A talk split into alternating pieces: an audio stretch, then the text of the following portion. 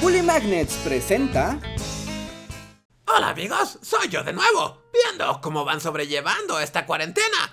Y para recordarles que pueden sacarle provecho al encierro. Ya saben, en el episodio anterior vimos cómo la peste negra fue y vino repetidamente por toda Europa durante siglos. Y que personajes como William Shakespeare aprovecharon su tiempo de cuarentena para escribir obras como Hamlet o Macbeth.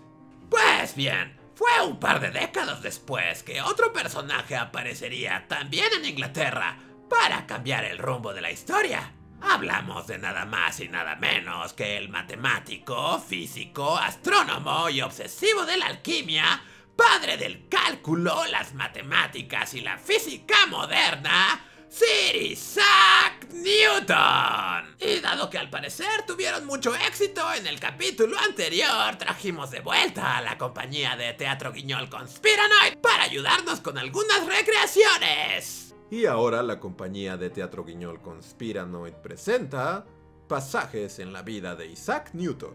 Si he llegado a ver tan lejos es tan solo porque me he parado sobre los hombros de gigantes.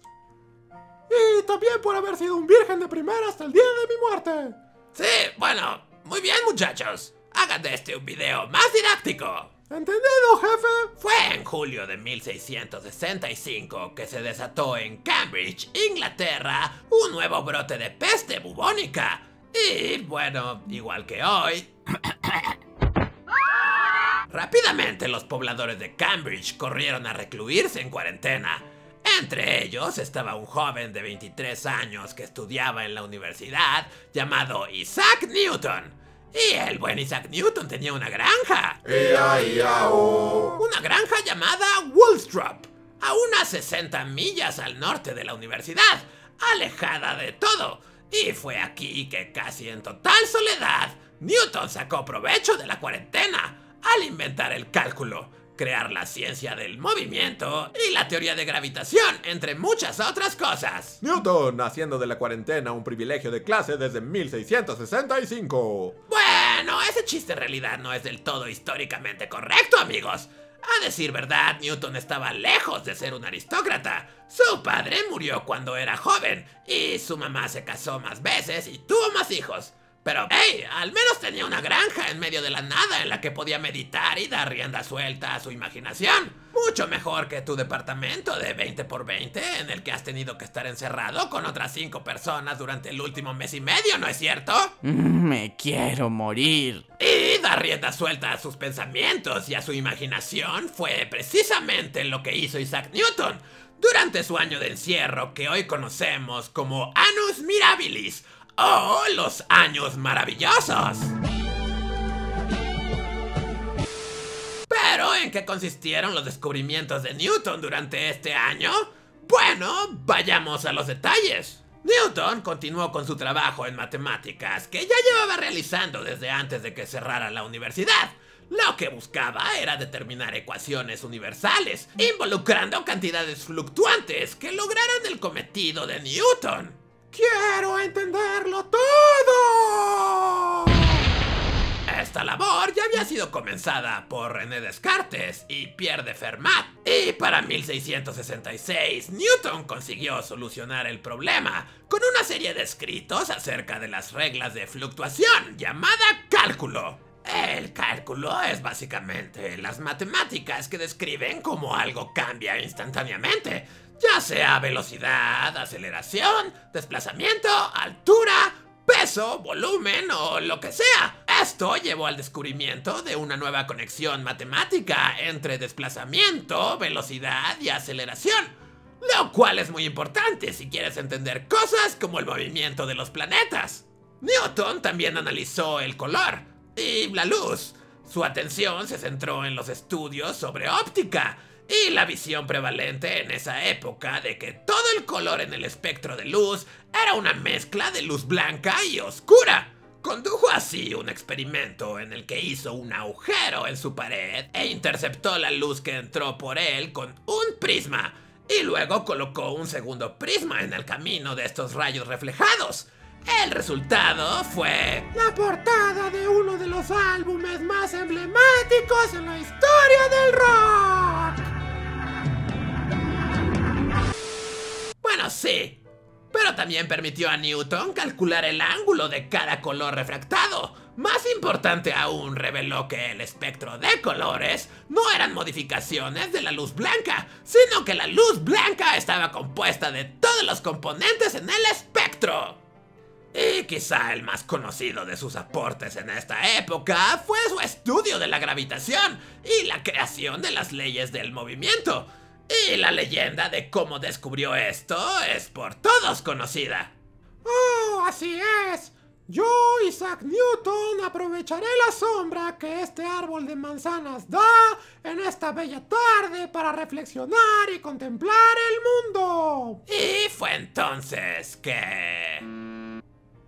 Dije, fue entonces que... fue entonces... ¡Ah! ¡Ah, maldita sea! ¡Au! ¡Ah! Digo, ¡oh! ¡Una manzana ha caído de este árbol! ¡Eso me ha dado una gran idea!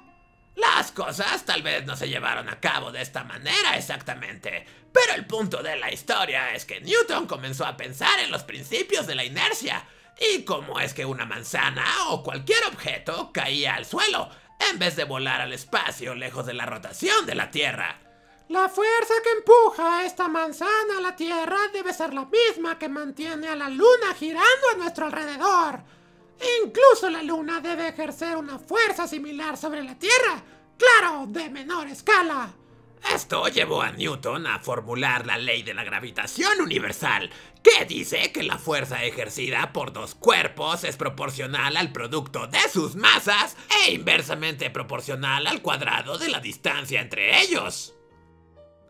Y aunque tardó un par de años en perfeccionar sus fórmulas, y lo que hoy conocemos como cálculo, fue en 1687 que Newton publicó su célebre obra Principia. Con este libro, Isaac Newton unificó el trabajo de Descartes, Galileo, Kepler y Copérnico en un solo modelo matemático.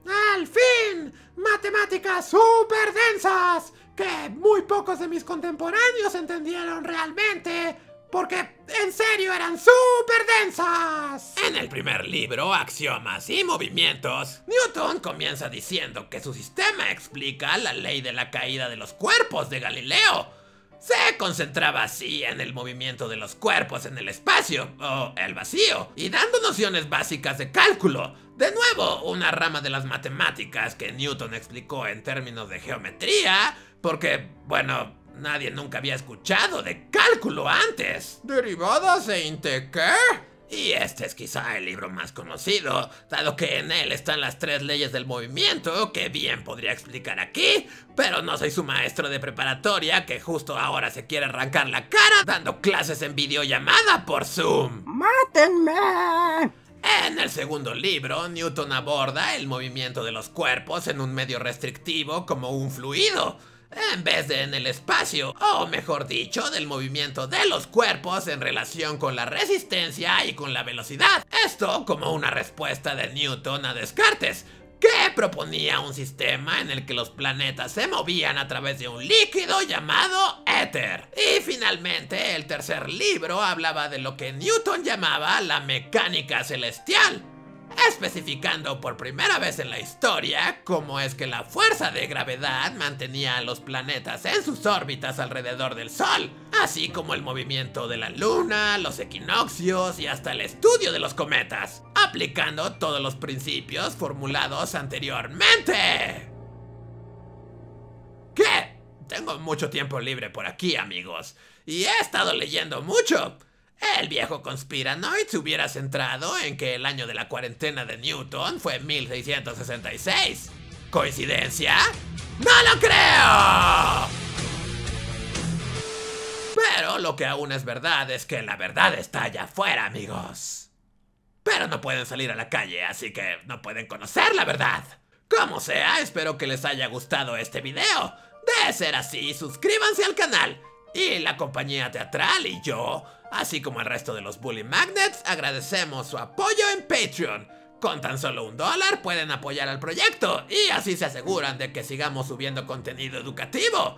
Muy necesario especialmente en estos tiempos. Así que apóyenos en Patreon amigos y sigan viendo nuestros videos. ¡Hasta la próxima!